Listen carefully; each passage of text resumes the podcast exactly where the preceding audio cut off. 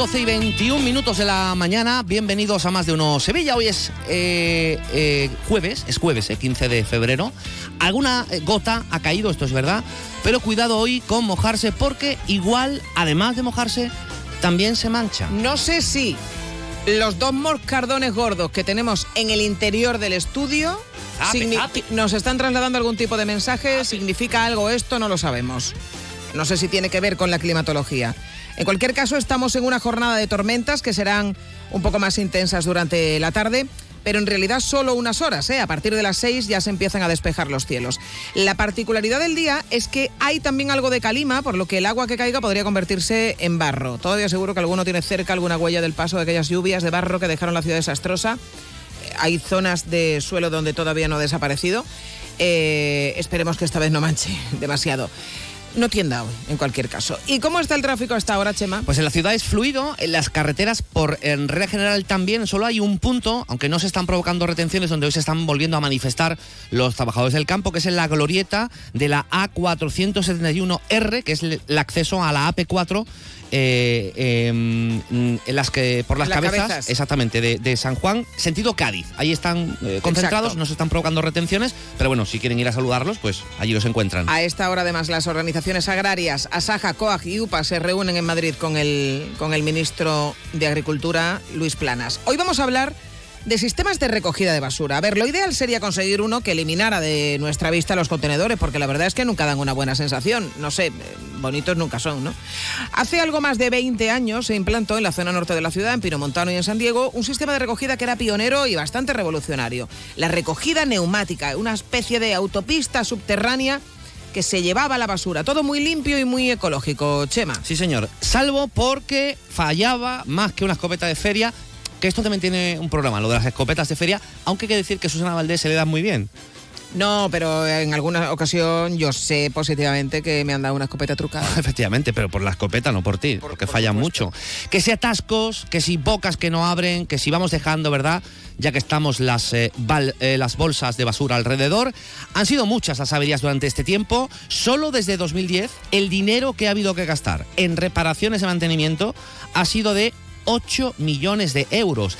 El gobierno municipal ha decidido darle fin y sustituirla por los contenedores de toda la vida. Y dice que es que esto es lo que quieren los vecinos, pero una treintena de entidades no dicen eso. No, averiguamos enseguida lo que está ocurriendo y les preguntamos también a ustedes qué sistema les parecería el ideal para deshacernos de la basura, también de nuestra vista. Antes, un adelanto de otros temas que también les contaremos en el programa de hoy. Este es nuestro sumario.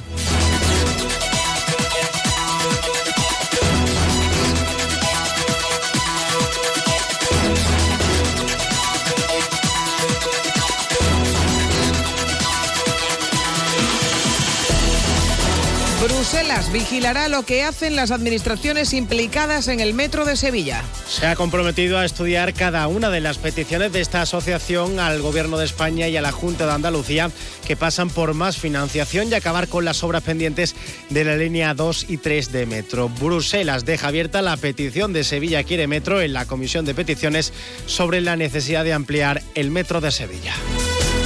Detenido por estafar usando el amor. Ay, la Policía Nacional ha detenido a un hombre que durante tres años estuvo generando falsas expectativas amorosas a una mujer que se lo creyó, también cuando le pidió dinero para resolver distintos problemas. Al final le tangó 75.000 euros y cuando la víctima se dio cuenta de que eh, lo que era, eh, de lo que era, pues quiso recuperar el dinero, siendo amenazada por el ya detenido con atacarla si decía algo. Y en deportes, el Betis se estrena hoy en la Conference con 11 ausencias. Son 11 futbolistas con los que no puede contar Manuel Pellegrini para el partido del Betis esta noche ante el Dinamo de Zagreb. Cinco por lesión, cinco que no están inscritos y Cedric Bacambú, el último fichaje que llegó anoche ya a Sevilla y que debería estar disponible para el partido de Liga del domingo ante el Alavés. Luego les damos la última hora de un partido que ha supuesto la destitución del que fuera excelente futbolista del Betis, Robert Jarni, destitución en la selección croata sub-17. Luego en el tiempo para el deporte les contamos por qué.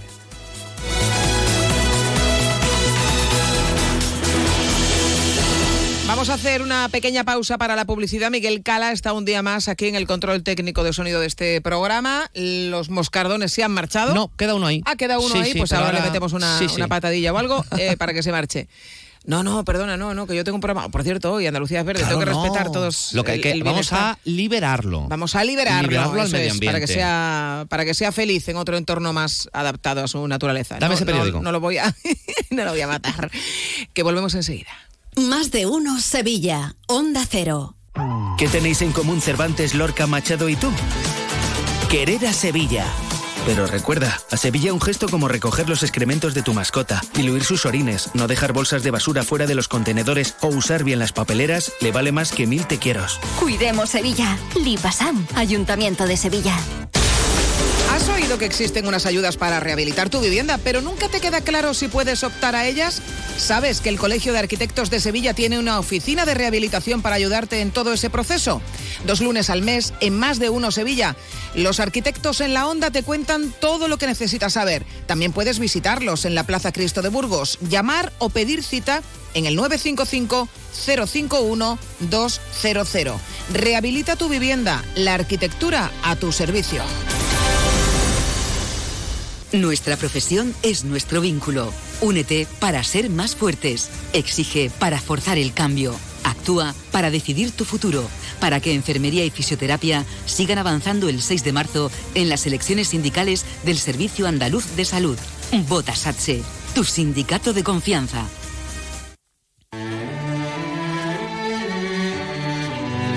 La Real Orquesta Sinfónica de Sevilla te propone una nueva semana musical en el Teatro de la Maestranza.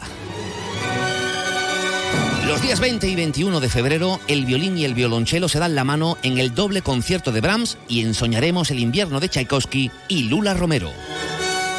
No te pierdas esta cita con tu orquesta, conoce todo el programa, compra tus entradas en rosevilla.es y vive la música en directo con la Ros.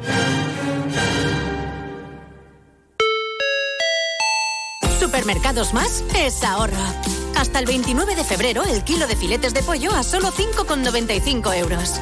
Además, este mes celebramos el mes de Andalucía regalando una cesta de productos 100% andaluces cada día y más sorpresas.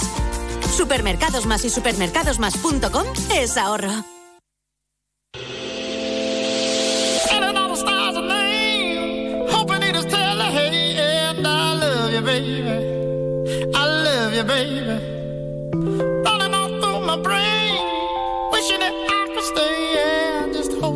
Más de uno Sevilla. Chema García y Susana Valdés. Onda Cero.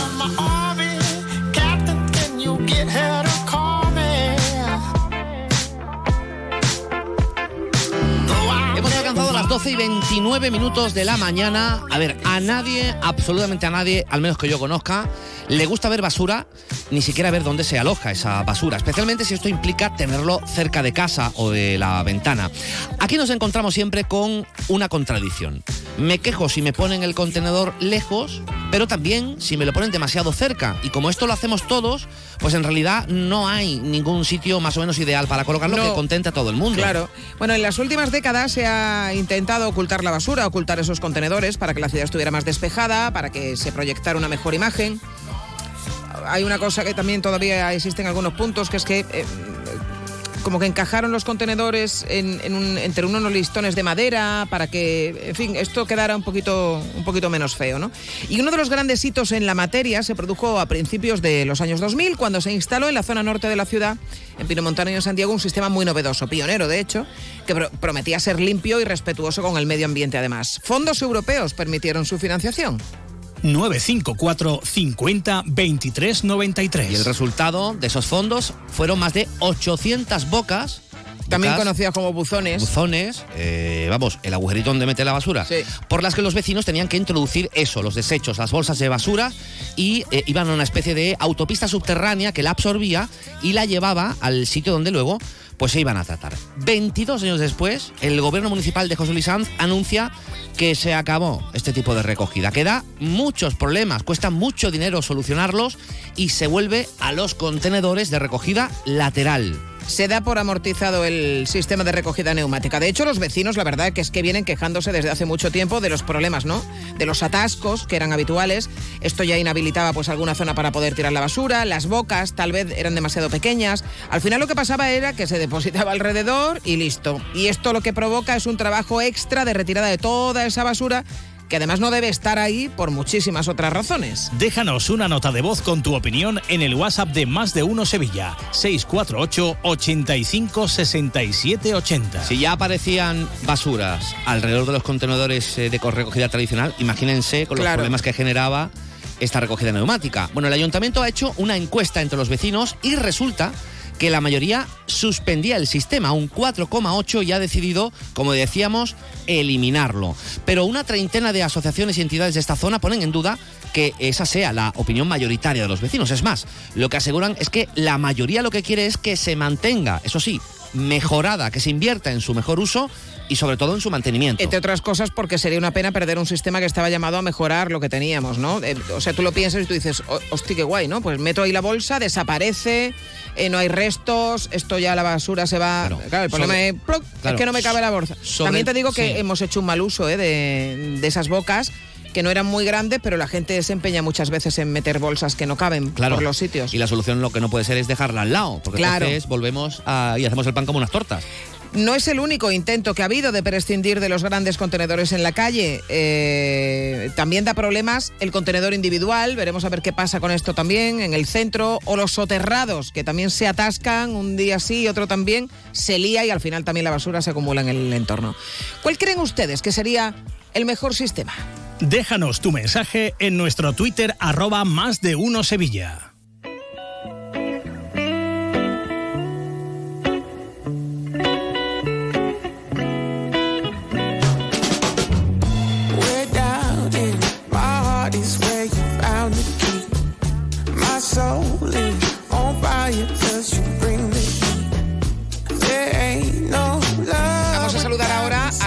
De limpieza del Ayuntamiento de Sevilla, Evelia Rincón. Señora Rincón, ¿qué tal? Muy buenas tardes. Buenas tardes, ¿qué tal, Susana? Bueno, la- eh, después de conocer la opinión de eh, estas al menos 30 entidades que piden mantener eh, la recogida neumática de la basura en Pinomontano y en San Diego y que dicen que no han sido consultados, no sé si la decisión ya está tomada y no tiene marcha atrás o eh, cabe la posibilidad de seguir manteniendo este sistema que fue pionero en, en su momento, que es cierto que ha arrojado bastantes problemas, pero que estos vecinos y asociaciones lo que entienden es que es un problema más de mantenimiento que de eh, cuestionar el modelo en sí. No sé si la decisión ya es definitiva. Bueno, la decisión eh, lo hemos venido explicando y también se lo hemos trasladado a ellos y me he puesto a disposición para reunirme con las entidades en el momento que estimen oportuno. Ya se puso el delegado de, del Distrito Norte en contacto también con ellos para mantener una reunión. A día de hoy no hemos recibido respuesta para, para recibirnos, pero la realidad es que esto no es un capricho político, es una decisión tomada en base a unos criterios técnicos y a una encuesta que hemos realizado en el entorno de, de la zona norte, donde los vecinos todos suspenden la recogida de neumáticas. Porque ¿qué ocurre? Que la, recogida neumática es un sistema que se implantó hace 20 años, era muy novedoso, pero que a día de hoy ha llegado al final de su vida útil, está amortizado este servicio. Eh, ¿Qué ocurre? Que las bocas son muy chicas, que está constantemente atascado, que los residuos están constantemente fuera, que a diario tenemos que recoger, desplazar compañeros del IPASAN a recoger basura fuera y recogemos a diario casi 5.000 kilos de basura en el exterior de los contenedores. Entonces, eh, nosotros lo que buscamos es un mejor servicio a la zona. De hecho, eh, las únicas fracciones que hay allí son las de residuos, o sea, las de restos orgánicos y las de y las de envase, porque en, lo- en las calles ya están puestas la recogida de papel y la de vidrio como lateral. Sí. Entonces, eh, lo único que buscamos es mejorar el servicio de limpieza, incrementar el personal en la zona para que ellos estén en perfectas condiciones y tengan que atascarse, eh, los vecinos tener que sufrir una imagen de, de basura afuera, la aparición de ratas, etcétera. Eh, ¿Cómo se ha realizado esa encuesta? Que es precisamente lo que ponen en cuestión estas entidades, ¿no? Que realmente eh, esa consulta se haya realizado con garantías para saber si los vecinos la quieren o no. Pues la encuesta se ha realizado a pie de buzón. ¿Eh? O sea, llegaba unos, vamos, una encuesta realizada por una empresa donde estaban los señores encuestadores en los buzones preguntando a diario, durante no sé cuántos días han sido, preguntando por el sistema de la recogida neumática. Y los vecinos han expresado su parecer.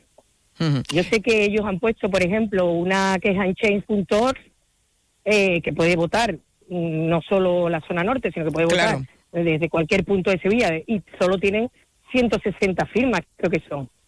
Entonces, eh, esto lo que yo veo es que he visto también que el Partido Socialista ha entrado en el tema y creo que esto no se debe politizar. Creo que es un. Ellos, por ejemplo, el Partido Socialista en el año 2020 eh, cogió y en plena pandemia, plena estado de alarma, retiró la recogida neumática de la zona centro del centro de Sevilla. Una recogida neumática que eliminó de manera unilateral y que eliminó por los mismos motivos que nosotros planteamos a día de hoy, que es atascos continuos, basura fuera y residuos fuera. Mm. En el año 2020 sí valía en el año y, y actualmente no vale por los mismos motivos, que lo que queremos es dar un mejor servicio a los ciudadanos, simple y llanamente. Eh, lo cierto es que es una lástima que un sistema eh, llamado a conseguir uno de los, de los grandes objetivos que tiene pues cualquier ciudad también en materia de limpieza y es que el residuo se vea lo menos posible, ¿no? Em, eh, no haya funcionado de forma correcta porque efectivamente se quedaba muchísima basura alojada en torno a esos buzones y se producían atascos y, eh, pasa también eh, a veces con esos contenedores soterrados también en la, en la zona del centro. Es que no hay manera de encontrar un sistema que funcione pero que nos quite de la vista, porque no es desde luego la mejor, esos contenedores de carga lateral que muchas veces se juntan muchos y tampoco quita para que haya basura alrededor. Estamos desde el IPASAN, se ha reforzado el servicio de inspección, eh, un servicio en el que, porque tanto como habla usted del tema de los contenedores en el centro que son soterrados, o en cualquier punto con tema de lateral que se ven desbordes de papel o, mm. de envases y tal, eh, eso se debe a que el comercio, la hostelería, hace uso de, dichos contenedores. Sí. En tanto en, el, en la zona del centro como en el exterior, ¿no? Como en las zonas periféricas o donde haya contenedores laterales. Entonces estamos trabajando porque esos contenedores, tanto soterrados como los, laterales, están para uso domiciliario, no para uso comercial o hostelero. Entonces estamos reforzando el sistema de inspección eh, para informar a todos los comercios y a, y a hostelería de cómo tienen que tratar el residuo y además desde el IPASAL le hemos puesto ahora un servicio que hemos reforzado que es el de recogida puerta a puerta, por ejemplo, de cartón, que lo hemos licitado hace poco, para es donde incrementamos el tema de la recogida puerta a puerta del cartón, eh, hemos incrementado la frecuencia y además eh, también las zonas de paso para la recogida. Mm. Entonces nosotros estamos trabajando en mejorar no, la imagen del centro, en el sentido que usted dice de los soterrados, pero por supuesto lo que nosotros planteamos en la zona del norte es mejorar la limpieza en general y poder volcar todas esas personas que a diario tienen que retirar 5.000 kilos de basura fuera, pues que se dediquen a limpiar, a desbrozar en la zona, a pasar con el motocarro, a hacer una limpieza generalizada del barrio. Es lo que deberían estar haciendo y no recogiendo la basura que hay en el exterior. En cualquier caso, da la sensación de que eh, se vuelve eh, al, prácticamente al único modelo del, contenedor de carga lateral, porque también se había cuestionado el tema del contenedor individual en muchas zonas del centro. Eh, también hay muchas quejas con esto y se ha planteado incluso la posibilidad de volver a los contenedores allí también, ¿no?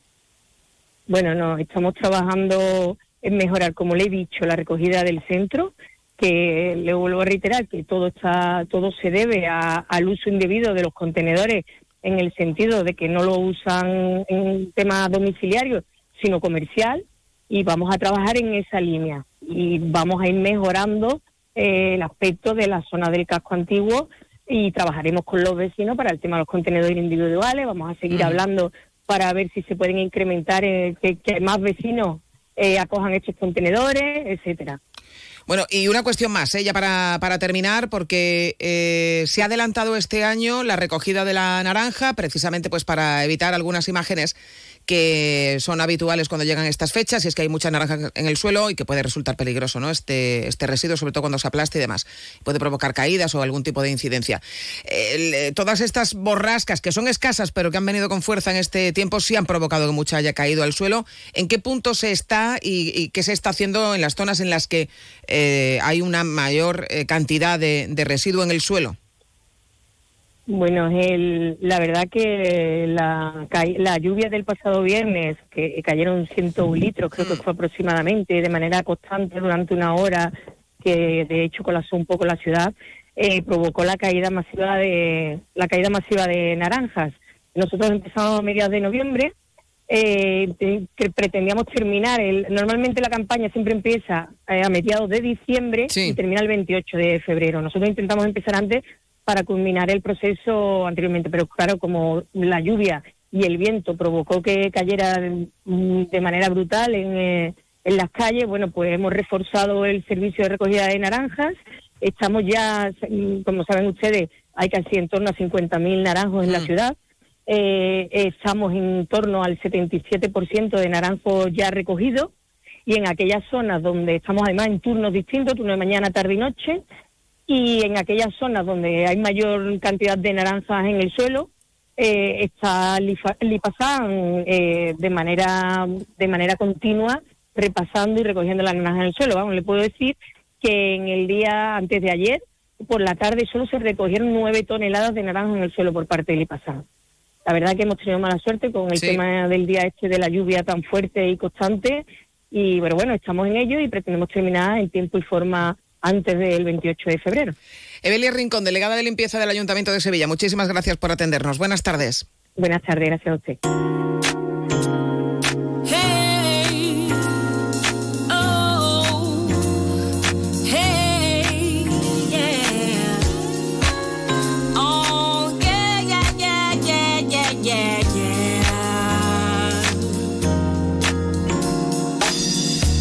volvemos a. Hemos hecho este inciso con la recogida de la naranja, porque también es un asunto que preocupa a mucha gente, ya que teníamos a, la delegada de limpieza, pero vamos a eh, centrarnos otra vez en el tema que hoy nos trae. Eh, aquí, que hemos puesto encima de la mesa, la retirada de la recogida neumática de basura en la zona norte de la ciudad. Carlos Alejandre es presidente de la Comunidad General de Propietarios de Pino Montano. Carlos, ¿qué tal? Muy buenas tardes. Hola, buenas tardes. ¿Qué tal? Encantado. Eh, que ha tenido Igualmente. Eh, gracias eh, por acompañarnos y por atender nuestra llamada. Ha tenido oportunidad De, escuchar a la delegada de limpieza hablar de esta cuestión. Usted pertenece a esas 30 asociaciones, entidades, distintos organismos que entienden que no hay que retirar la recogida neumática, aunque la verdad que la delegada no ha dado mucha opción a que vaya a poder haber marcha atrás, a pesar de que sí quiere reunirse con ustedes para explicarles bien. Bueno, pues en cuestión, buenas tardes y yo soy Juan Carlos Alejandre, presidente de la Comunidad General de Propietarios y Residentes de Pinomontano. Sí. Nosotros gestionamos la zona eh, antigua de Pinomontano y que estamos hablando de una, de una población de alrededor de 20.000 habitantes. Eso hay que dejarlo claro. O sea, no es una entidad eh, de una pequeña entidad ni nada, sino 20.000. Aparte de que efectivamente eh, la reunión que tuvimos el otro día con todo el tejido asociativo del barrio, tanto de Pinomontano como de San Diego, pues estábamos alrededor de unas 30, 30 entidades, tanto vecinales de, la zona como otro tipo de sociedades de mujeres, deportivas y demás. Sí. Y bueno, el, el resultado fue que nadie queremos que nos la quite. Eh, no sé de dónde ha salido la información de la que, de la que, de, que la delegada se ha reunido con, con las entidades vecinales comerciales y comerciantes. Eh, lo, único que yo sé que se reunió fue con una serie de vecinos eh, antes de Navidad para una reunión de hablar de el Boulevard de los Mares, de la barriada de la Consolación, de allí de Pino Montano, para explicarle cuál iba a ser la obra. y a partir de ahí mm. soltó la bomba, esa de que iba a retirar la, la neumática.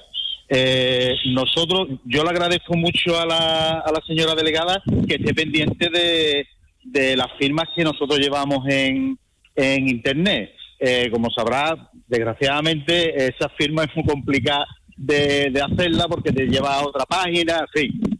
Eh, sabíamos que eso iba a ocurrir pero que no se preocupe la delegada que la mejor encuesta va a ser cuando le llevemos todas las firmas del barrio de Pinomontano y de San Diego. Eh, pero en eso estamos. Eh, Juan Carlos, eh, lo que lo que dice la delegada es que una empresa ha hecho una encuesta a pie de buzón y que la gente no está contenta con cómo funcionaba el sistema. Y, es cierto que ha habido en estos años ha habido muchísimas quejas, ¿eh? Sí, sí, sí. Además, le puedo decir que yo como entidad vecinal he puesto muchas quejas, evidentemente lo que no dice la delegada es que la encuesta termina diciendo que el 8,4%, 34% de esa encuesta a pie de calle dice que quiere quitar la neumática, el 8,34%. Quiere decir que el 91% de los vecinos y vecinas que hicieron esa encuesta, que entiendo yo que serán vecinos y vecinas, eh, no quieren que se quite. Lo que queremos es que se mejore que se mejore y que si Lipasan tiene un problema con sus trabajadores y trabajadoras, que hace falta más trabajadores y más trabajadoras para, para dar un buen servicio, pues que se pongan a la fila con eso, que para eso hay una bolsa de, de empleo también.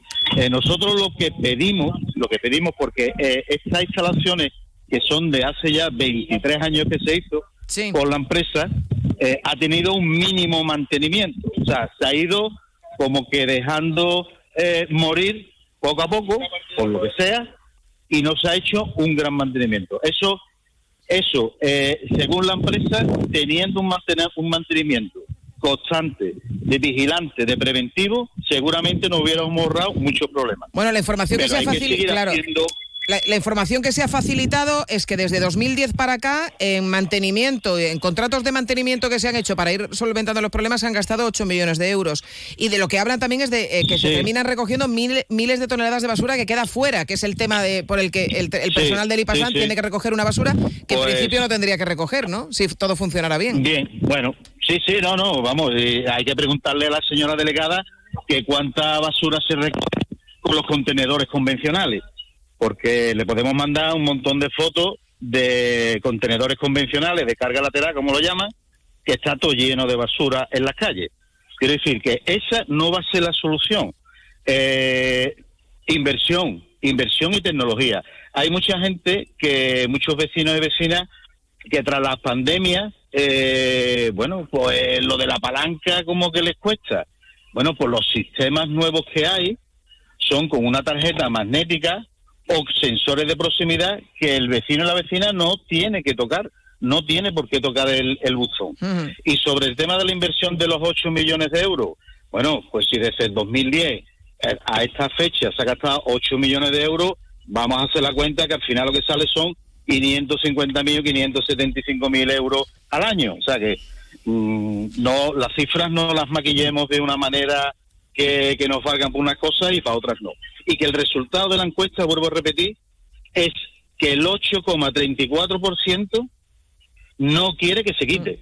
Una última cuestión, Juan O sea, Carlos. que quiere que se quite, perdón. Claro, eh, sí, sí. Un- una última cuestión ya eh, eh, muy breve. Eh, ¿Tienen previsto hacer algo más? Porque eh, el ayuntamiento no tiene intención de dar marcha Sí, atrás sí, con sí. esto. No, no, no, ya, ya lo he visto con la delegada, pero bueno, se va a encontrar al final con los vecinos en la calle eh, en cualquier momento. O sea, nosotros vamos a seguir con nuestra información a los vecinos y vecinas, vamos a recoger, eh, vamos a recoger su firma, pero evidentemente, como estamos viendo que el ayuntamiento es que le da igual eh, lo que digamos las entidades vecinales, mm, no le importa, pues nada, saldremos a la calle, evidentemente. Y Pues que no confunda a las personas ahora con los partidos y no partidos y tal y cual, ¿vale? Que aquí hace muy poco, muy poco, se ha hecho una inversión con dinero para arreglar lo- las tuberías que tenía la red.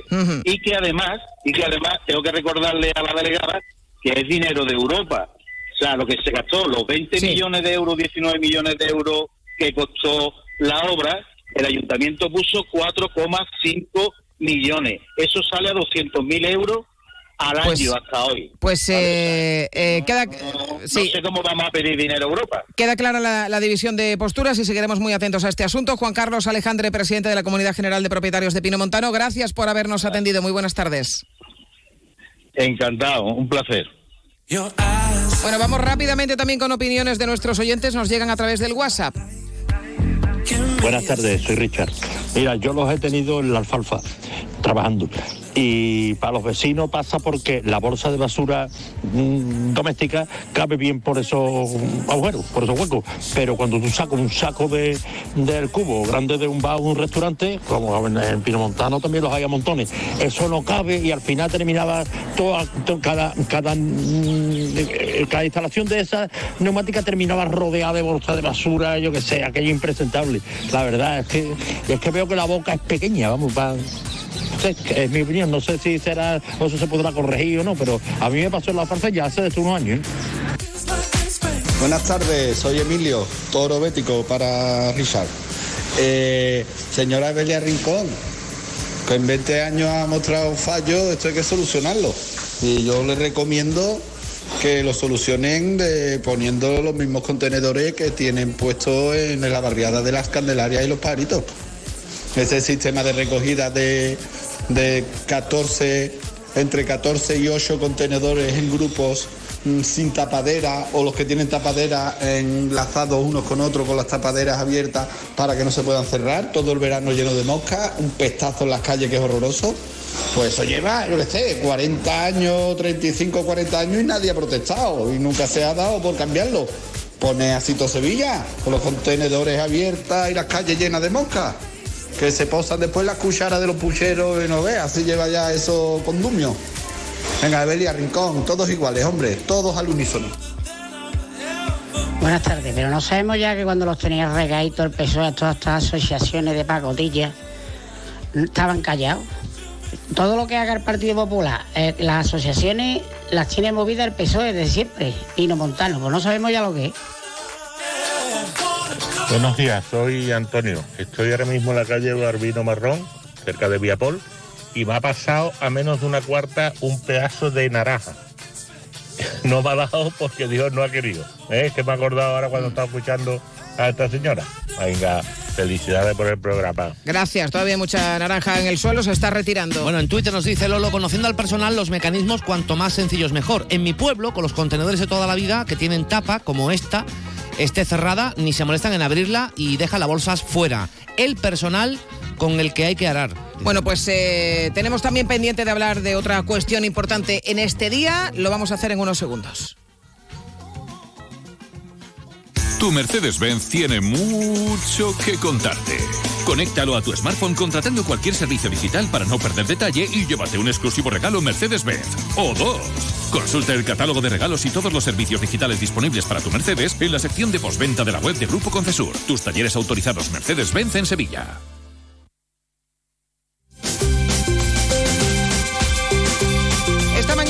En los juzgados de Écija los facultativos presuntamente implicados en la muerte de una niña de tres años en este municipio. Ella murió en septiembre de 2022, fue operada de amígdalas y murió 48 horas después, según la familia, por una negligencia médica. El caso lo investiga el juzgado de instrucción número uno de Écija, que hoy ha tomado declaración al médico que operó a esta pequeña en el hospital de alta resolución y a otros dos facultativos que le dieron el alta cuando sus padres la volvieron a llevar al hospital eh, menos de 24 horas después de operarla. Ella se encontraba, eh, no se encontraba bien, no podía siquiera tragar los antibióticos, la vieron, le recetaron pues paracetamol, supositorio, le dieron el alta 20 minutos después.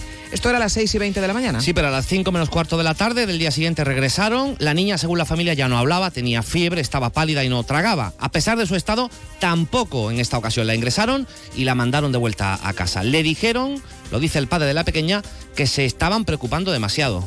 Ella nos dijo que todo estaba bien, que no nos preocupáramos, que nos estábamos como preocupando demasiado, como si estuviésemos locos. Eh, nos dio el alta y a las 10 horas falleció vomitando sangre en nuestro brazo. Había sufrido un grave shock hemorrágico. Regresaron por tercera vez, pero la pequeña ya estaba inconsciente y en parada cardiorrespiratoria. Murió camino del Hospital Virgen del Rocío. El abogado de la familia, Fernando Suna, pide que los hechos sean considerados como un delito de homicidio por imprudencia profesional grave.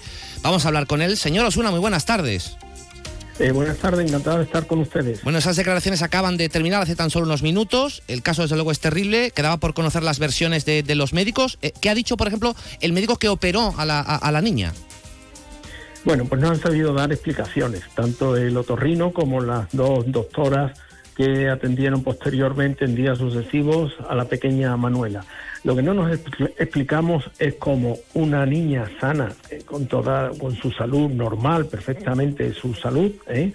y que la operan, la operan de, de vegetaciones amígdalas y que se muera por una hemorragia descomunal. Es que las causas de esa hemorragia, esa crisis tan, tan tremenda que ha tenido la pequeñita, no han sabido, no han sabido dar explicación de por qué. ¿eh? Porque eh, para, para eso están los médicos, lo- las medidas preventivas, los análisis, las analíticas, otras pruebas. Pues, pues, ¿Por qué no se le hicieron? ¿Por qué no se pudo detectar que tenía un riesgo de, grande de hemorragia. Nada, nada, nada, nada. Que, que ha sido un caso muy raro, que ha sido un caso eh, eh, que no se podía prever, pero no han dado ninguna explicación a, a esa causa tan grande, a las causas que han producido esa hemorragia tan grande. Pero por una parte, eh, eh, ellos no encuentran causa que se produjera esa hemorragia, pero cuando iban con la niña, que fueron hasta en dos ocasiones y le vieron otros dos facultativos, también no vieron nada raro. ¿Ellos qué han dicho? Pues nada, que, que no tenía fiebre, que la fiebre era muy muy débil, que no tenía ningún síntoma, pero los padres insistían, mire, que es que no puede respirar bien, que es que se atraganta, que es que la niña está muy inquieta, que está muy nerviosa.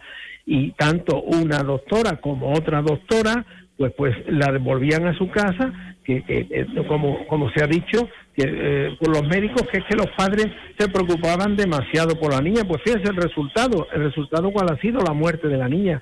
Hay que investigar bien esas causas. ¿eh? ¿Por qué?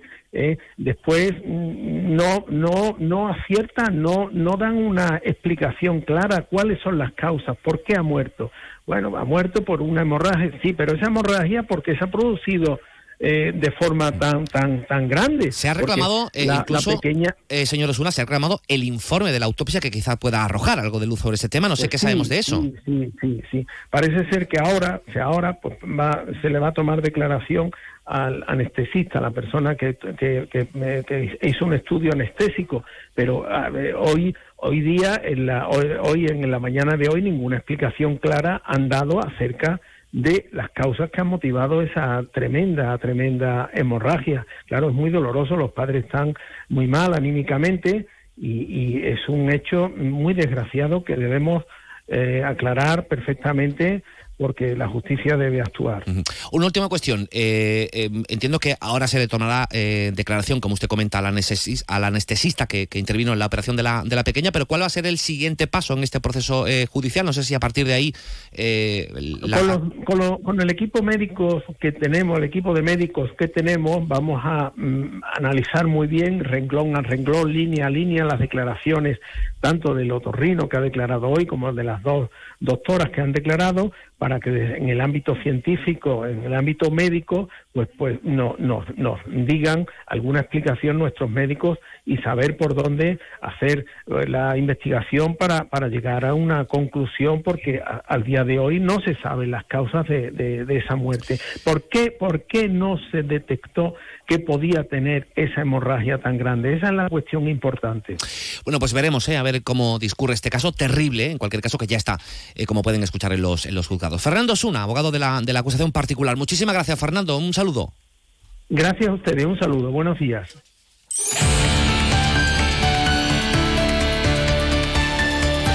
Un caso de estos que te pone, te pone el cuerpo Terrible, ya terrible. roto. Eh, Dos veces, ¿eh? Acudieron los Sí, padres. sí, sí, dos sí. veces le dieron el alta, paracetamol, supositorios. Se está usted preocupando demasiado.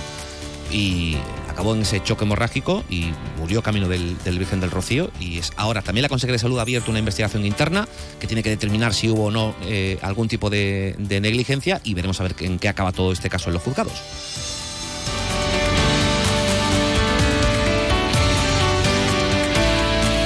Y enseguida vamos a ver también qué pasa con otros asuntos que están abiertos, que tenemos pendientes, otras noticias que tenemos que compartir con ustedes.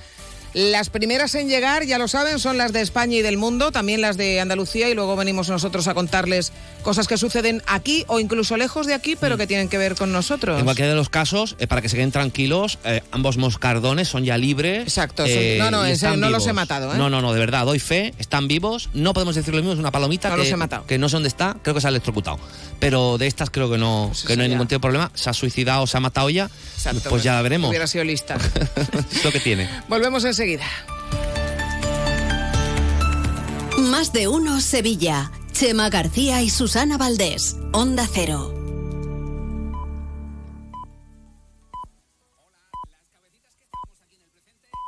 Es la una de la tarde, mediodía en Canarias.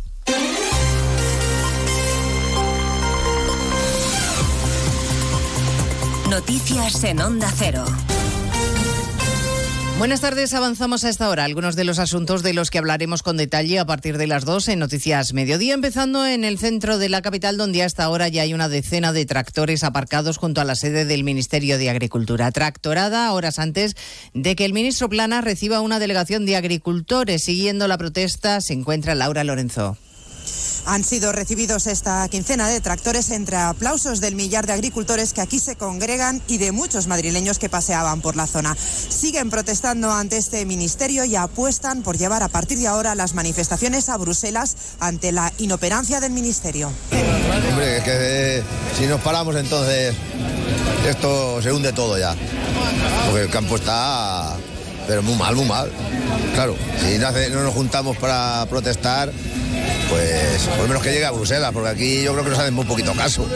Sí, te iba a preguntar, porque por lo visto había una reunión prevista, se ha pasado a la tarde, no hay hora, no sé cómo... Esto o viene de, de arriba de Bruselas para todos los países, porque está- que al final esto el campo no es solo de España, es de, de- de todos los sitios. ¿Qué es que son los siguientes pasos a los que hay que dar? Por, por cierto, una reunión con el ministro Planas que no tiene hora cerrada, se había convocado para las 11 y ahora todo apunta que podrían producirse a partir de las 6 de la tarde.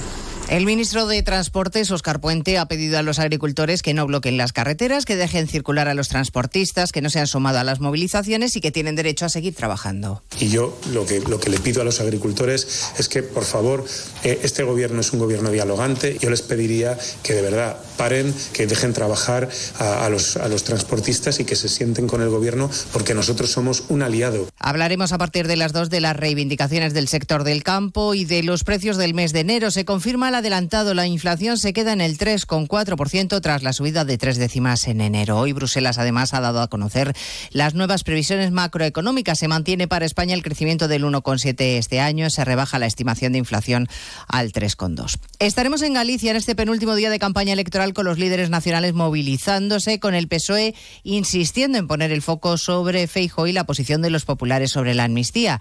Ya explicaba esta mañana en más de uno el candidato a la reelección, Alfonso Rueda, que el gobierno va a seguir intentando enfangar la campaña hasta el final, por mucho que el líder del PP haya dejado clara ya cuál es la posición del partido. Ni amnistía ni indulto. Sería muy perjudicial además para Galicia. Yo tengo que pensar en Galicia, en sus repercusiones. Y además le agradezco a Alberto Núñez Feijóo que en cuanto surgió todo este tema, que por supuesto la izquierda y especialmente el Partido Socialista ha intentado airear, y supongo que lo intentará este último día de campaña, haya sido clarísima en la posición. Y yo creo que los gallegos han entendido perfectamente cuál es la posición del Partido Popular. La Comisión de Ética Judicial del Consejo General del Poder Judicial le da la razón a los jueces que protestaron contra el lawfare. Hoy ha avalado las concentraciones que llevaron a cabo en el mes de noviembre frente a los juzgados. Sostiene que son éticas si el juez cree que está en peligro el Estado de Derecho, Eva Llamazares. Fue ético concentrarse frente a los juzgados en contra del lawfare y la amnistía si al juez le movió la idea de mostrar su rechazo frente a un acuerdo político que ponía en peligro el Estado de Derecho. La Comisión de Ética Judicial, órgano independiente de los órganos de gobierno del CGPJ, resuelve las dudas morales al respecto y asegura que encaja en los principios de ética judicial que los jueces protesten contra una decisión política si tras una reflexión profunda el magistrado llega al honesto, meditado y sincero convencimiento de que no le mueve su sintonía con una ideología política, sino el ánimo de denunciar una actuación política que puede afectar a la independencia de la justicia. La presión internacional contra Israel por los últimos ataques en Gaza y la ofensiva sobre Rafah sigue subiendo, mientras la inteligencia israelí dice tener pruebas de que en casi el 100% de los hospitales de la franja se esconden terroristas de Hamas, Jorge Infer. Así lo traslada el portavoz del ejército israelí, que advierte además de que en algunos hospitales como el de Han Yunis tienen evidencia incluso de que podría haber algunos de los rehenes secuestrados por el grupo terrorista. Daniel Hagari también señala que se está llevando a cabo un operativo especial con la misión de rescatarlos. Tenemos información de varias fuentes, incluidos de rehenes liberados, que indican que jamás mantuvo a rehenes en Han Yunis y que puede haber cuerpos de nuestros rehenes en las instalaciones del Hospital Nasser. En el enclave palestino y en las últimas 24 horas habrían muerto más de 80 personas por los ataques. Mientras tanto, el primer ministro de Líbano acaba de anunciar que presentará una queja urgente ante el Consejo de Seguridad de la ONU al considerar como una agresión de Israel los últimos bombardeos contra el sur de este país. Pues de todo ello hablamos en 55 minutos, cuando resumamos la actualidad de esta mañana de jueves 15 de febrero. Elena Gijón, a las 2, Noticias Mediodía.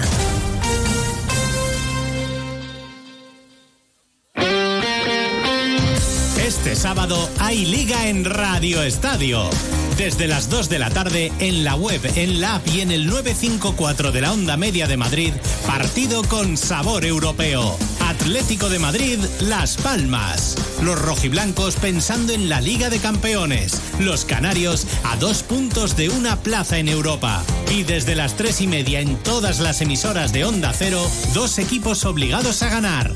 Celta-Barcelona. Un enfrentamiento clásico. Valencia-Sevilla. Y otro clave para la permanencia. Osasuna-Cádiz. Con las paradas habituales en los estadios de Segunda División y desde Málaga, las semifinales de la Copa del Rey de Baloncesto.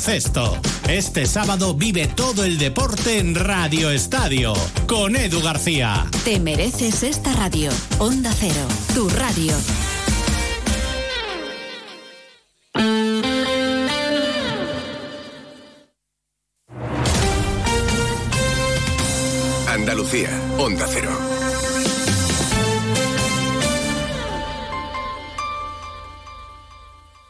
La Federación Andaluza de Municipios y Provincias te acerca a las novedades de lo que más te preocupa. Empleo, salud, medio ambiente y sostenibilidad, ciudades inteligentes, participación ciudadana, cultura y patrimonio.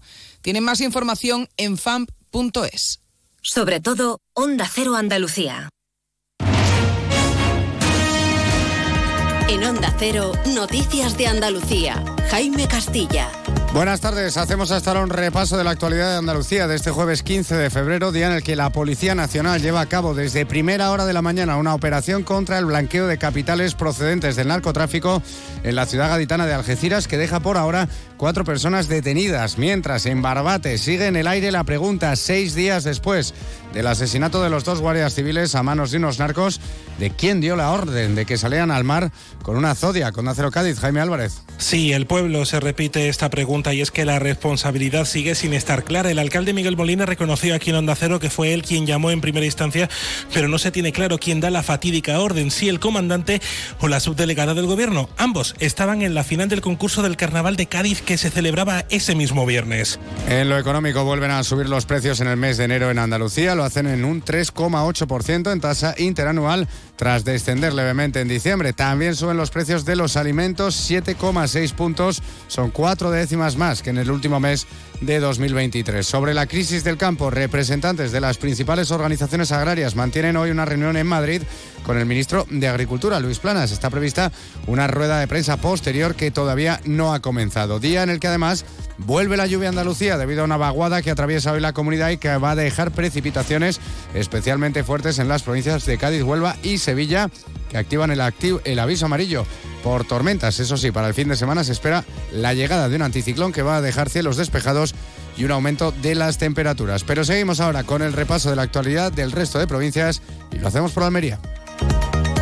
En Almería, el aeropuerto registra su temperatura más alta en febrero en las últimas horas, con la marca más elevada en el territorio peninsular, 26,7 grados centígrados, la más elevada de la que se tiene constancia en un mes de febrero en la provincia, según los datos que maneja la Agencia Estatal de Meteorología. En Ceuta, el gobierno local está celebrando una sesión extraordinaria de pleno para tratar con los grupos políticos la presión migratoria que está viviendo la ciudad. El único punto del día es solicitar la acción del gobierno central y el reparto de los menores a otras comunidades. Y es que Ceuta acoge a más de 200 niños. En Córdoba, la universidad participa en la elaboración del primer mapa mundial del color del suelo. El trabajo combina los datos procedentes de 23 centros de investigación de 15 países. El mapa del color del suelo aportará información sobre el contenido de materia orgánica de la Tierra o el grado de erosión.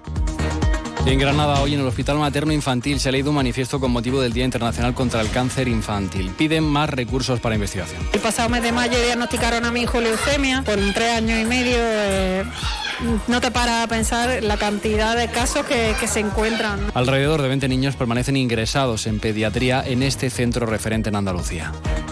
En Huelva, la Policía Nacional ha detenido a 46 personas por delitos de fraude a la seguridad social por cobro indebido de prestaciones.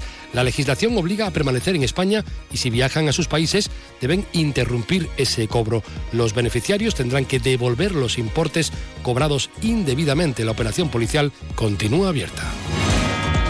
En Jaén, el presidente de la Junta de Andalucía ha inaugurado la mayor planta fotovoltaica de la comunidad.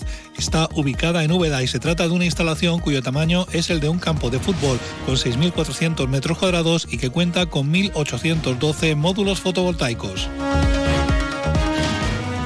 En Málaga, una pareja de la policía local haciendo uso del desfibrilador con el que están dotados los vehículos patrulla logró reanimar a un hombre que entró en parada cardiorrespiratoria en plena calle. Además, en Marbella, un agente de Policía Nacional libre de servicio asistió y realizó maniobras de reanimación a un varón que había sufrido una parada cardiorrespiratoria en un centro comercial, salvándole la vida. Y en Sevilla, representantes de la plataforma ciudadana Sevilla Quiere Metro han conseguido que el Parlamento Europeo atienda sus peticiones que pasan por financiación y acabar las obras pendientes que quedan de las líneas 2 y 3 de metro de la capital andaluza. Más noticias de Andalucía a las 2 menos 10 aquí en Onda Cero. Onda Cero. Noticias de Andalucía. Nos encanta viajar, nos encanta Andalucía. ¿Te vienes a conocerla? Iniciamos nuestro viaje cada miércoles a las dos y media de la tarde y recorremos Andalucía contigo. Gente Viajera Andalucía, un programa de turismo, actualidad, gastronomía, tradiciones y buen humor en Onda Cero. Con la colaboración de la Consejería de Turismo, Cultura y Deporte de la Junta de Andalucía. Te mereces esta radio. Onda Cero, tu radio.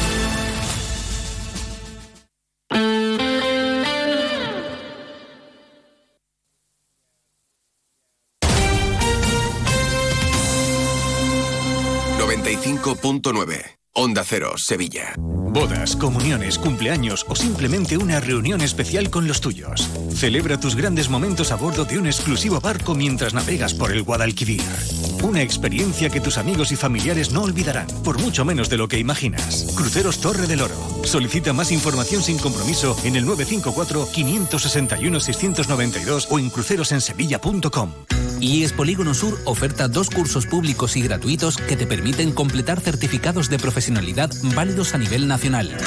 Inicia tu camino en ciberseguridad con el curso de seguridad en equipos informáticos y rompe las barreras de comunicación con el curso de sistemas y recursos de apoyo a la comunicación de personas sordociegas. Cursos de tarde, 100% presencial, desde el 11 de marzo al 25 de junio. Matrícula abierta. Más información e inscripciones en sordoceguera.iespoligonosur.org o ciberseguridad.iespoligonosur.org.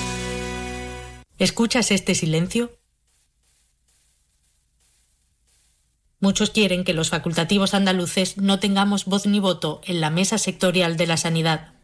No lo permitas. El 6 de marzo vota Sindicato Médico Andaluz en las elecciones sindicales del SAS. Sin facultativos no hay sanidad. Segundas rebajas en Rapimueble, simplemente más bajas. Cheslong ahora 294 euros. Conjunto canapé más colchón, solo 299 euros. Más ahorro, más ofertas, más barato. Solo en Rapimueble, el líder en segundas rebajas, calidad y garantía. Más de 230 tiendas en toda España y en rapimueble.com. Invasión de chocolate ha inundado los arcos. Bienvenidos a la fábrica de chocolate. No te pierdas nuestra exposición con más de 4.500 kilos de chocolate, talleres para los peques y divertidos espectáculos para toda la familia. Ven y descubre la aventura más dulce. Del 8 al 24 de febrero. Toda la info en nuestra web Centro Comercial Los Arcos. Cambiando contigo. Para estar al día de toda la información deportiva sevillana, síguenos de lunes a viernes en Noticias de Sevilla 8 y 20 de la mañana con Grupo Avisa. Concesionario oficial Volkswagen, Audi, Seat y Skoda.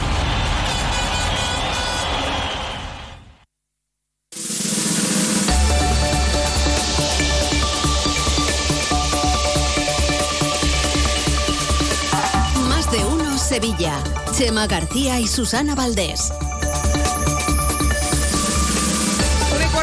La tarde, eh, casi cuarto, eh, una y catorce minutos exactamente. Seguimos en directo aquí en Más de Uno Sevilla, en una jornada mucho más tranquila que la de ayer. No significa esto que no haya todavía algún resto de protesta de agricultores, lo hemos contado antes, están en esa rotonda eh, de acceso a la AP4 a la altura de las cabezas de San Juan, pero la verdad es que hoy con, con muy poca incidencia.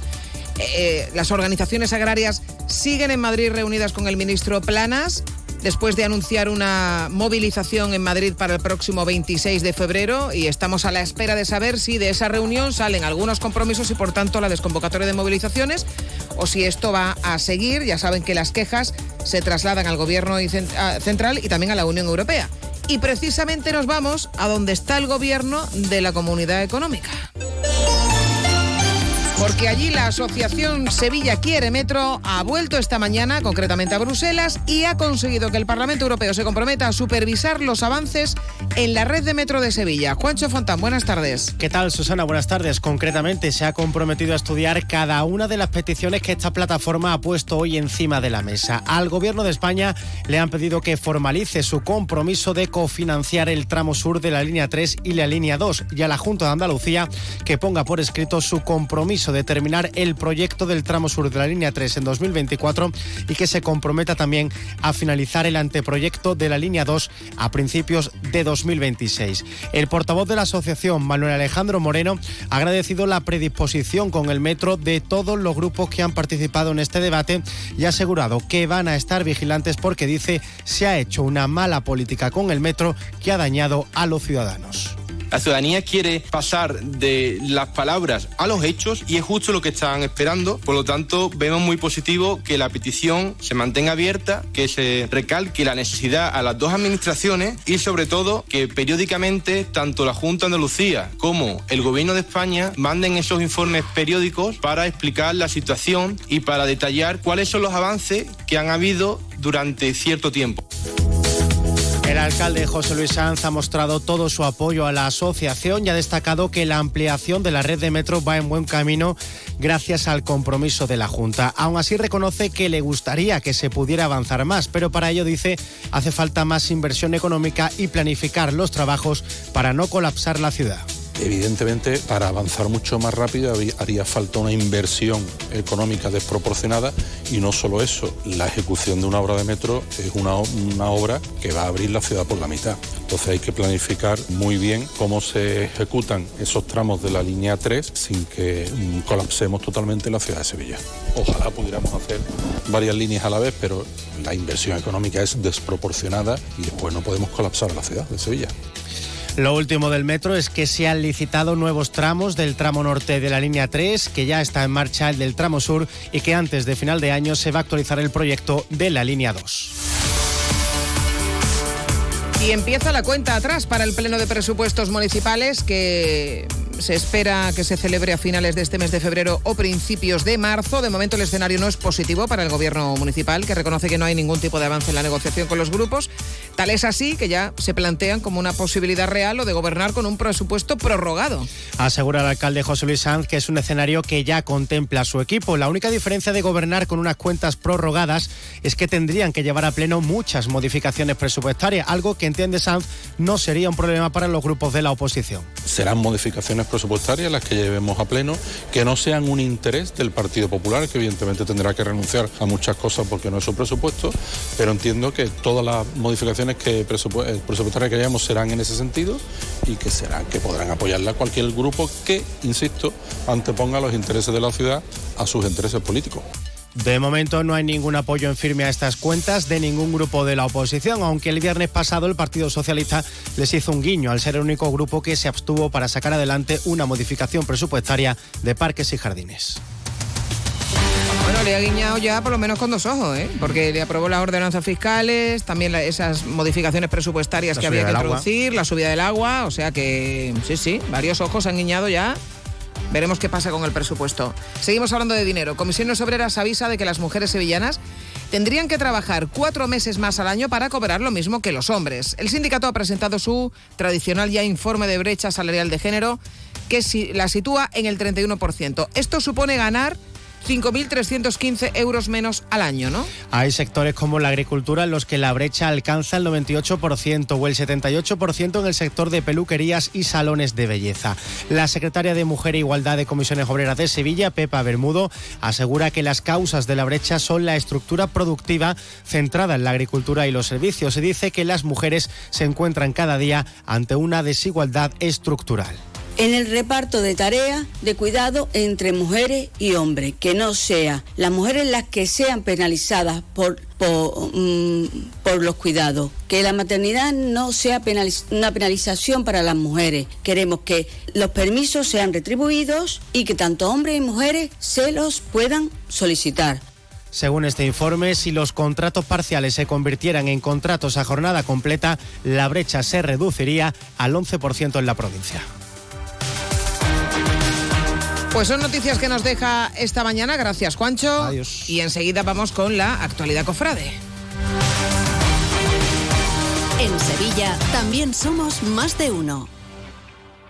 Que bien te sientas, chiquilla, que bien te sientas. Qué bien te sienta tu traje de flamenca Aires de Feria. Sus nuevos diseños te van a enamorar. Lunares, colores y texturas, reflejos de nuestra tierra. Aires de Feria. Trajes de flamenca llenos de elegancia, sensualidad y creatividad. Aires de Feria.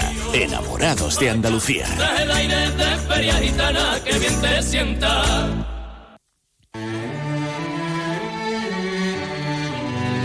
La Real Orquesta Sinfónica de Sevilla te propone una nueva semana musical en el Teatro de la Maestranza.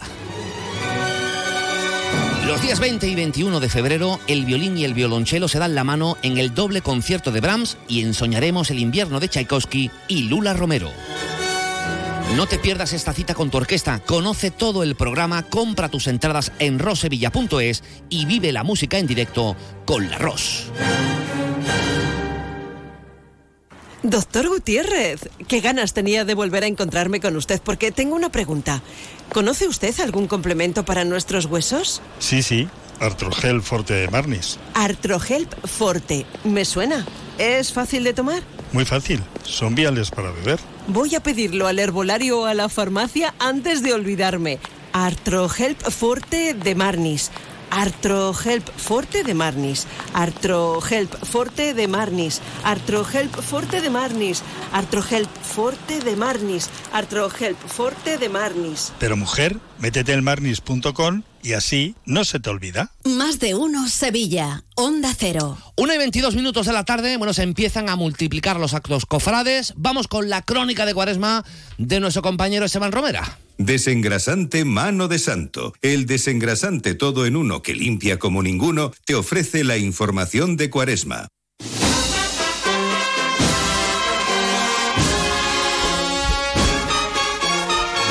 Primer jueves de cuaresma, en nuestro espacio dedicado a las cofradías aquí en Onda Cero, hablamos, como ya anunciamos, de estrenos, novedades, marcha, agenda también. Pues hoy nos vamos a ver los estrenos de la Hermandad de San Esteban para el próximo martes santo. Y es que estrena el guion, el guion de San Juan de Rivera con unos bordados realizados por Joaquín Salcedo. También la bandera asuncionista trabajo realizado por Bordados Solans y el relicario, un relicario de, plata de San Juan de Rivera realizado por Orfebrería Andaluza. En la agenda, hoy en la agenda del día tenemos varios actos interesantes. En primer lugar, a las 7 de la tarde hoy, la presentación de un libro bajo el título genérico ¿Cómo sigue llorando Sevilla? de nuestro compañero Francisco Correa. Este libro se presentará en la sede central del Ateneo de Sevilla, en la, el mismo centro de, la ciudad, la calle Orfila. Hoy hay dos puntos importantes, dos puntos importantes en la ciudad alrededor de las cofradías, en la ciudad de Sevilla, evidentemente. La veneración de Jesús presentado al pueblo en la parroquia de San Benito. Esta imagen de Castilla Astruzzi no debemos perderla nunca, la devoción de un barrio como el barrio de la Calza. Vayan y disfruten de este magnífico titular. Y en Triana está de besamanos el Santísimo Cristo de las Tres Caídas en la Capilla de los Marineros, titular de la Hermandad de la Esperanza de Triana. Y esta música, esta música que hoy suena a jueves, a jueves de cuaresma, el primer jueves, suena, suena la clámide púrpura. La marcha que hemos leído hoy para abrir este primer jueves de estos 40 días que nos llegarán y nos llevarán evidentemente a Semana Santa. Una marcha realizada por dos autores clásicos de agrupación musical, como son Juan Luis del Valle Pérez y Francisco José Carrasco. Hoy hemos hablado de San Esteban, de la presentación de un libro, de una veneración de un besamanos en Triana y por supuesto esta marcha dedicada a esta puerta ojival de San Esteban, la clámide púrpura.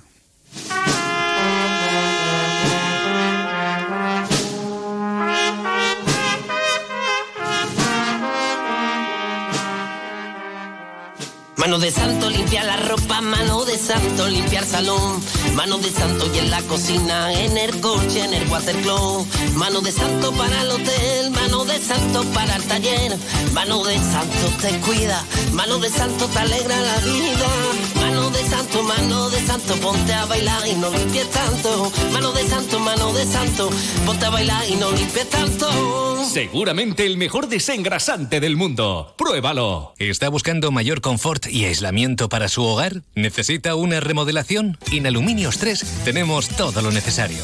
Ventanas de aluminio con y sin rotura puente térmico, PVC, mamparas de ducha, persianas, mosquiteras y accesorios. Somos fabricantes y montadores. 40 años avalan nuestra profesionalidad y calidad. Pida presupuesto sin compromiso y déjelo en nuestras manos. Búsquenos en www.aluminios3.com o visítenos en nuestra exposición en la calle Afán de Rivera 251. Aluminios 3. Profesionales del aluminio a su servicio. Y ahora aprovechate de las subvenciones de hasta 3.000 euros por cambiar las ventanas, gracias a los fondos Next Generation. Más de uno Sevilla. Onda Cero.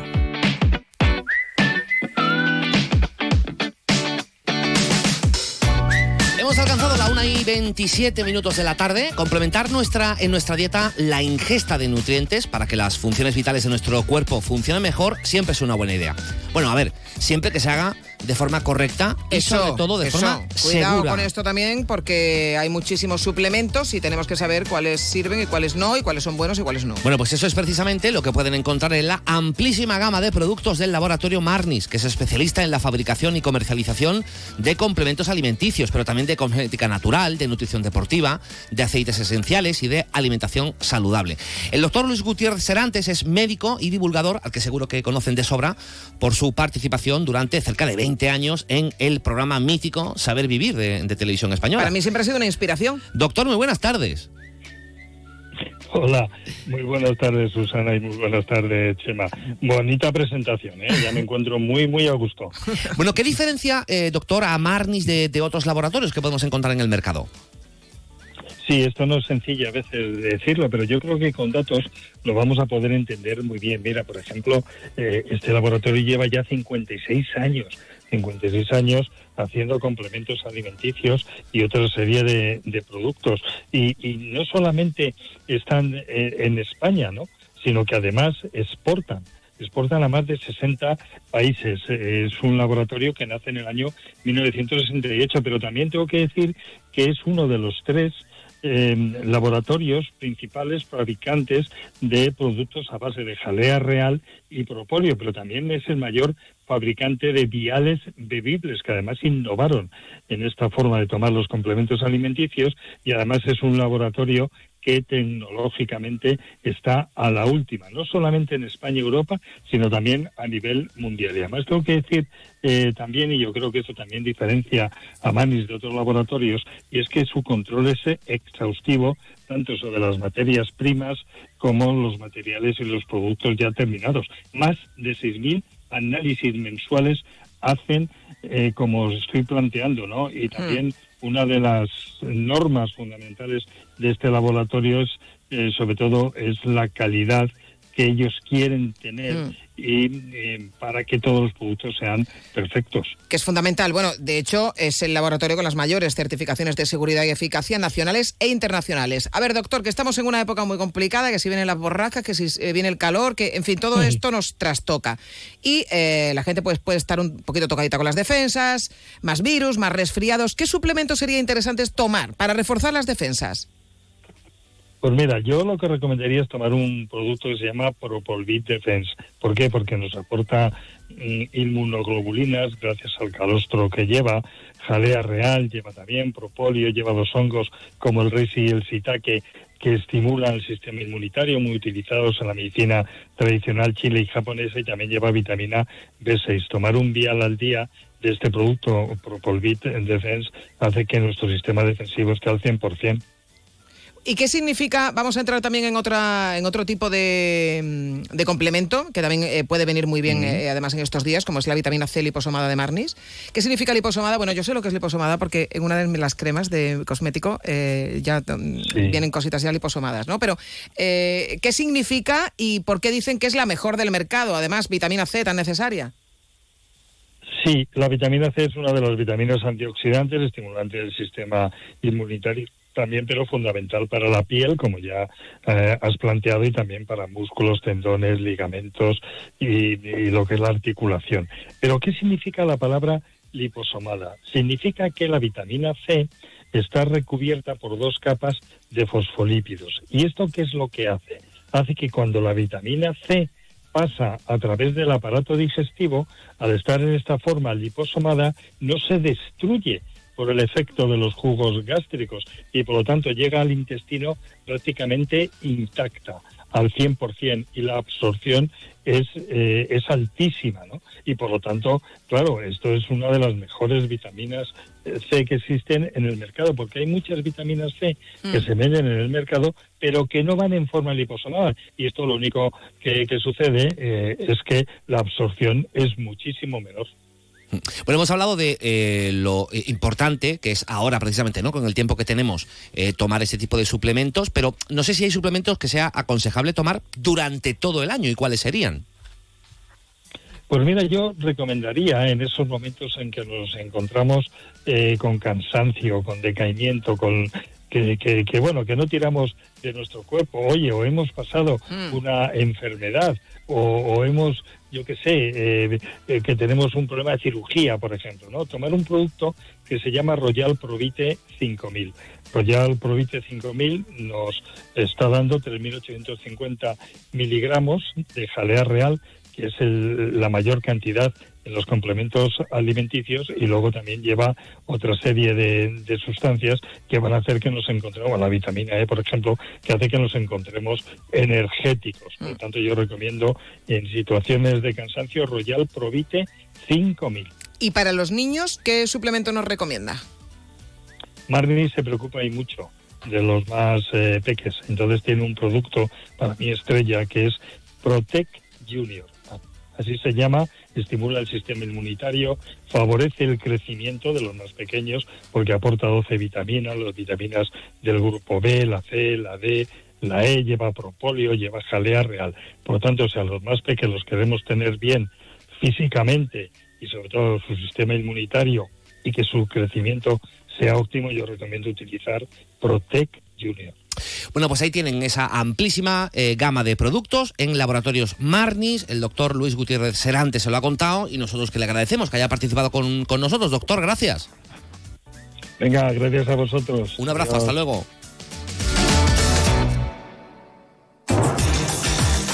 Vuelve a Tomares España Debate, con los más interesantes análisis de la actualidad.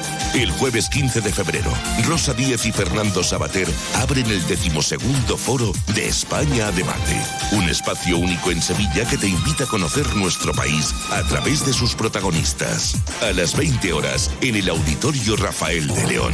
Entrada libre hasta completar aforo. Síguenos también por streaming. Ayuntamiento de Tomares. Tomares, como a ti te gusta.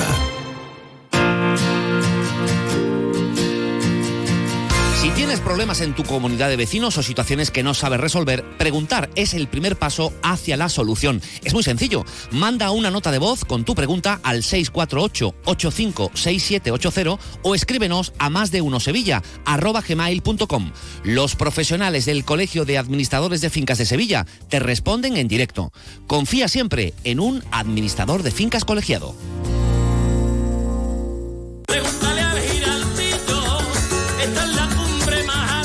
La voz de un sabio que para saber de Sevilla le preguntó al giraldillo por los lugares más bellos del barrio de Santa Cruz.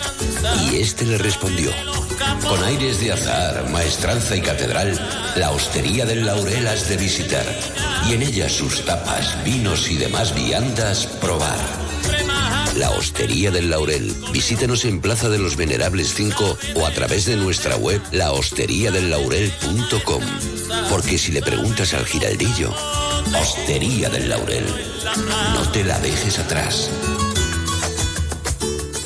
Y ahora, de la mano de Nimo Grupo y sus concesionarios Toyota Nimo Gordillo y Lexus Sevilla, vamos con la información deportiva. Pues venga, vamos con la información deportiva. Carlos Hidalgo, José Manuel Jiménez ¿Qué tal, Hola. compañeros? Hola. ¿Qué tal? ¿Cómo estamos? Buenas tardes. Buenas. He ido por encima de mis posibilidades. Sí, ¿no? Sí. Te has adelantado a La ti verdad mismo. que sí. Me he adelantado a mí mismo y a veces pues resbalo en la pronunciación y se producen ese tipo de situaciones, ¿no? Pero bueno, es lo que tienes el directo, ¿no? La noticia es que el cielo está azul. Mm. Azul no está. Mira, por allí, por aquel lado. Bueno, Mira, pero un eh, cachito. Pero se supone que todavía a partir de las 2 es cuando empieza a llover, ¿eh? A llover barrito, barrito. Un poquito de barro. Barrito. A partir de las 2, ¿no? Entre las 2 y las 6 de la tarde. ¿Se ha maltratado algún moscardón? en- Sí, no, no, no, no, no, no. Vamos a verlo, escuché ¿Has algo, visto pero- Liberad a Willy? Pues hemos Sí, hecho sí, la sí. 1 y la 2 con Y esos moscardones y están volando ahora eh, Libres. Por, por libres. Ahora viven en el Alcázar. Efectivamente. Bueno, libre en un ático estupendo. Se lo hemos mandado a Fran Rivera. Digo, Fran, van para allá. Vamos al lío. Que mm, hoy el Betis debuta en una nueva competición. Nunca había participado en la Conference. Jiménez, hoy 9 de la noche, Betis Dinamo de Zagreb, eh, con muchas ausencias entre las lesiones, los que no están inscritos. Eh, Iba Cambú, que llegó anoche, ya, ya está en Sevilla, aunque no, no ha entrado en esta lista, claro. Ausencia también de seguidores croatas, porque recordemos que hay una sanción de la UEFA vigente por esos graves incidentes eh, que tuvieron lugar el pasado verano en Atenas, en esa eliminatoria previa de Champions, AEK Dinamo de Zagreb. Desde entonces no pueden ir los aficionados eh, del Dinamo a ver a su equipo en los partidos a domicilio. Hubo un aficionado de la AEK que murió en esos incidentes, 90 seguidores croatas eh, detenidos. Es curioso porque la final de la Conference League se juega precisamente en el AEK Arena. O sea que imagínate que el Dinamo de Zagreb llega a la final. Entiendo, entiendo, ¿no? Si, si Pues no van, claro. Si se mantiene esa sanción no podrían eh, ir. Eh, y ausencia, ya veremos si de muchos aficionados del Betis. Eh, no estamos acostumbrados a ver un desangelado, ni mucho menos estadio Benito Villamarín. Hombre, yo creo que al final habrá una entrada aceptable.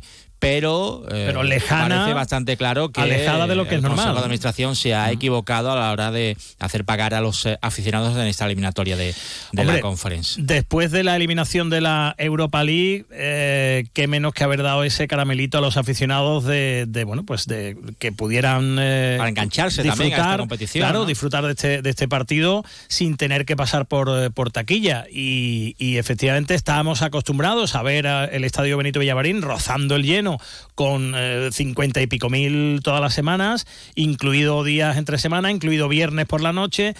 Y lo mismo hoy, pues eh, con 30 o 30 y pico, mm, se nos va a hacer raro ver el estadio tan, tan vacío. Pero bueno, como tú dices, a ver, a ver el tirón de última hora, eh, pero no, no, no va a ser eh, la misma afluencia de siempre y no va a ser el mismo aspecto en la grada de, de siempre, va a ser raro. Y las ausencias sobre el césped, efectivamente, ¿no? Por las que son obligadas por lesión, Isco, Guido Rodríguez, Bartra, Abner y Ayoce. Los que no están inscritos, Chimi Ávila, Fornals, Altimira, Sócrates y Sabalí. Y el que llegó anoche, que fue Bacambú, ya lo vimos posar en el aeropuerto con la eh, bufanda del eh, Betis. Eh, todavía no se ha ejercitado a las órdenes de Pellegrini, pero lo hará ya a partir de mañana y seguramente entrará en la lista de convocados para el próximo domingo frente al Alavés. Con lo cual, hoy, posible 11 del conjunto verde y blanco con Ruiz Silva en la portería. Entiendo que Aitor Ruibal eh, ocupará el lateral derecho, el lateral izquierdo, no hay otro. Miranda con Petzela y Chadi Riad en el eh, centro de la zaga, con Johnny Cardoso y Mar Roca en el doble pivote, eh, Fekir seguro en la media punta. Eh, Asan Diao, creo que también va a ser uno de los eh, fijos en el partido de esta noche. Ya veremos si aparece Rodri en el 11 eh, o si opta por Abde en esa banda izquierda. Y yo creo que William José, que el otro día además marcó, lo normal es que lo veamos en, eh, en la punta del ataque. O sea que, digamos, un 11 con un 80% de titulares habituales. Sí, Eh, sí. No es una rotación bestial ni brutal. Eh, la mayoría son, son titulares. Por cierto, eh, detalle importante ese que me comentabas esta mañana de los dos futbolistas que están apercibidos de sanción en el Betis. Exacto, porque ya estaban apercibidos en Europa League, lo arrastran y ojo a, sobre todo al tema de Pechela. Está también Aitor Rival. Eh, ya sabemos cómo está el tema de centrales eh, inscritos en la Conference League. Así que si ve tarjeta Pechela, Marroca. podríamos ver a Marroca otra vez, eh, otra vez eh, en un partido eh, de Europa League. Bueno, sería de, de Conference League, el partido de vuelta. Veremos qué pasa. Bueno, pues el partido de vuelta es el próximo jueves día 22 eh, y, y es un partido el de hoy eh, con un nombre propio marcado, por lo menos en esta previa y en, los mentideros verde y blancos, marcado por un nombre que es el de Robert Jarni. Ustedes seguro que le recuerdan ese eh, excelente futbolista que pasó por el Real Betis Balompié en la década de, los 90 que resulta que mm, por decir que el Betis es favorito más o menos eh, en líneas generales en algunas entrevistas, le han destituido. Estaba como seleccionador sub-17. Exactamente, y ha sido destituido por eh, unas declaraciones que, según la federación, son eh, inapropiadas. Declaraciones inapropiadas en los medios de comunicación, destitución fulminante por parte de la Federación Croata, Robert Jarni, que había comentado a algunos compañeros que eh, el Betis tenía mejor plantilla, eh, que el Dinamo de Zagreb tenía algunos eh, altibajos, que pero ojo si se adelantaba en el marcador. Nada del otro mundo, Ha dicho ¿no? también en Croacia que, bueno, pues se le preguntaba si él prefería que pasara al Betis y le decía, bueno, es que yo pasé tres años muy buenos en el Betis, además soy del Hajduk eh, Split de toda la vida, o sea, el rival eh, de siempre, eterno, del Dinamo de Zagreb. Eh, bueno, pues daba a entender que prefería que, que pasara el, el Betis. Bueno, pues Se lo destituido por esto. La verdad es que es Sorprendente, sí, Hay que sí, decir que no es Davor Zucker el presidente ya de la Federación eh, Croata, como veo que está corriendo Hay por ahí, no, que está como es gente poniendo a parir a. Davor Zucker. Ya No. Davor Zucker no, No está, es, no está. es eh, Marian Kustic. Pero bueno, ayer, por cierto, en la rueda de prensa previa del equipo eh, croata, eh, uno de los que va a estar hoy sobre el césped, Bruno Petkovic, el máximo goleador, lleva 12 goles esta temporada, 4 en conference. Se le preguntaba, bueno, se le preguntaba al entrenador y él salía al paso y decía que Jarni está actuando como un payaso por animar a un equipo que no es croata. O sea, a un futbolista que llama payaso a uno de los seleccionadores nacionales, eh, ni le multan, ni le llaman al orden, ni, le, ni lo mandan para casa, ni, ni nada. Y a un seleccionador, en este caso Robert Jarni, por decir, oye, que, que entiendo que no es nada del otro mundo, por decir, pues eh, veo favorito al Betis, yo he estado allí y es mi, mi club, ¿no? Me, me- gusta, simpatizante, etcétera. Por eso se lo cargan. De hecho, me llama la atención el texto eh, con el que anuncia la Junta Directiva de la, de la Federación Croata, con la que anuncia la destitución de Yarni, dice, la Junta Directiva apoya el derecho de cada individuo eh, a apoyar al club que quiera, pero... No, no lo eh, apoya. eh, eh, tenemos una posición muy clara en el sentido de que se aplican estándares más altos a todos los seleccionadores croatas y nos resulta ap- inapropiado, indeseable e inadmisible que una persona al frente de una selección nacional croata apoye abiertamente a eh, cualquier club eh, que juegue contra un croata en una competición oficial. Por cierto, que nos comentaban del Betis eh, el otro día en la presentación del acuerdo de ampliación de contrato de Pechela que Robert Jarni tenía previsto acudir al partido de vuelta. Me Ya- da a ya mí no creo. que no va a aparecer por Zagreb porque imagínate, ¿no? Eh, me da a mí que esta noche, me da a mí que esta noche va a haber algún cántico apoyando a Yarni, si no alguna pancarta de última hora. ¿eh? El no me extrañaría. El clásico Robert, Robert Jarni, ¿no? Exactamente, aquel, aquel que se le cantaba Podría cuando era futbolista, con el 17, si no me equivoco, a la espalda, Sí, eh, sí, el- mira, el número de Joaquín, ¿eh? el número durante muchos años de, de Joaquín. Bueno, pues a las 9 de la noche, Betis Dinamo de Zagreb. Eh, recuerden, estos son los playoffs de acceso a los octavos de final de la Conference. La Conference también es larguita. ¿eh? o sea que ahora, que, si el Betis quiere estar en Atenas, donde se va a jugar la, final, pues tiene, tiene que dar el, do de pecho. Pues nos da tiempo, sí, a escuchar a, a Pellegrini. Pellegrini sobre la Conference, cuando se le dice que, bueno, ya que ha bajado un escalón el Betis, se le preguntaba si mínimo a, semifinales debería llegar el conjunto verde. Yo analizo las competiciones de acuerdo a la, capacidad que tiene uno para poder eh, no dar ventaja y jugar, eh, y jugar en Europa. Ya la Europa League pasó, ya lo analizamos mucho tiempo. Lo dije ahora también, desgraciadamente en el último partido aquí en casa fue donde no pudimos clasificar, pero esta es una competencia nueva donde si uno piensa hasta dónde puede llegar, yo creo que sería el mayor error posible. Uno tiene que demostrar que es capaz de eliminar al siguiente rival, ¿no siento? Para ver si puede pasar a la fase a la fase siguiente. Así que no sé por qué sería semifinal y no final. Yo no creo que seamos favoritos en la medida que no lo demostremos dentro del campo de juego y para eso hay que eliminar al Dinamo Zagreb y después seguir eh, lo más arriba posible. Así que no me pongo esos objetivos futuros, sino que la realidad presente. Bueno, pues todo lo que ocurra en el Villamarín, protagonistas, sonidos, eh, esta noche a las once y media en eh, Radio Estadio Noche. El Sevilla sigue entrenando, preparando el partido de Mestalla del próximo sábado. Las buenas noticias, por un lado, Quique Salas sigue entrenando con el grupo. Eh, a ver si puede regresar pronto y puede estar por lo menos en la lista eh, de cara a ese partido de Mestalla. Alejo Vélez también sigue entrenando con el grupo. Segundo día en que no están en el césped Ocampos y la Mela, aunque nos cuentan que no están descartados. Ocampos sigue con algún problema en el isquiotibial. La Mela tiene molestias eh, lumbares. De momento, insisto, no están del todo descartados. Siguen fuera Gudel, Luque Bacchio, Mariano, Nianzú, Marcao y Agumé. Eh, más noticias, más detalles. Antiviolencia ha multado con 55.000 euros al Sevilla por permitir el acceso a radicales a la ciudad deportiva. Recuerden eh, los eh, casi 30 seguidores de Viris Norte que en la previa del partido frente al Arsenal de Liga de Campeones entraron en la ciudad deportiva y dijeron que querían hablar con los jugadores y allí efectivamente se reunieron con, la plantilla del Sevilla, pues una multa de 55.000 euros. parece un poco una, una cantidad un poco extraña. Mm, habrá quien piensa que sí hay que multar, habrá quien piensa que no, pero hay que recordar que para el Comité Antiviolencia hay determinados grupos radicales y entre ellos está Viris Norte a los que no permiten eh, permiten lo justo, ¿no?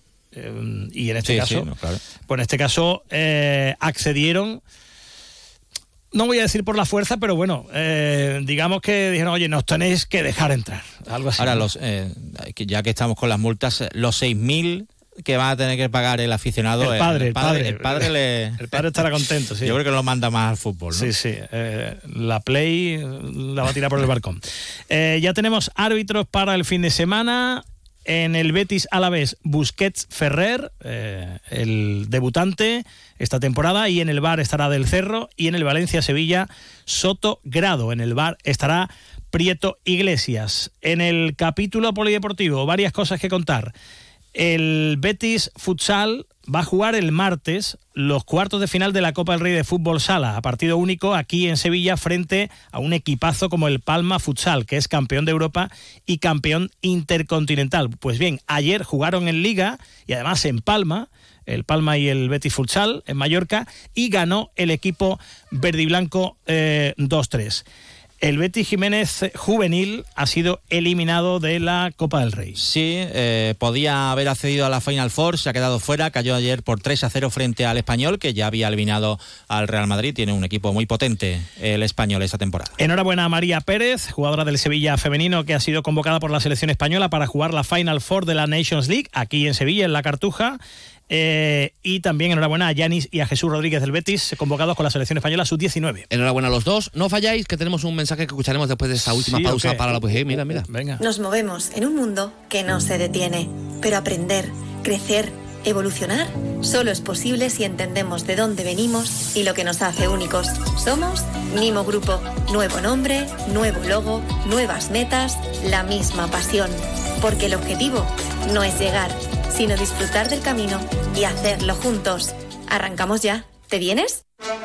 Hace unos días Susana abría un debate sobre si los tomates saben o no saben a tomate. No Sí. saben. Nos encontramos con un oyente que defendía que sí y escucha. Hola, buenas tardes. Soy Carmen, eh, que fui a, a, mm, el viernes al Infanta Luisa, ¿os acordáis? Sí. Para el tema del cáncer. Sí, Carmen. Que os he comprado tomate. ¿vale? Voy para allá. No sé si voy a llegar. Si no, mañana lo recogéis. Si no, mañana lo recogéis, que viene Carmen para acá con los Con tomates. los tomates que ¿Pero nos dijo que eran buenísimos Ah, y que ella los compraba en una frutería que llevaba unos tomates maravillosos. que Así que aquí esperamos, La ¿eh? Eh, bueno, y hasta mañana. Luego, mañana le contamos todo. Claro, ahora las noticias de Andalucía con Jaime Castilla. Sean felices, adiós.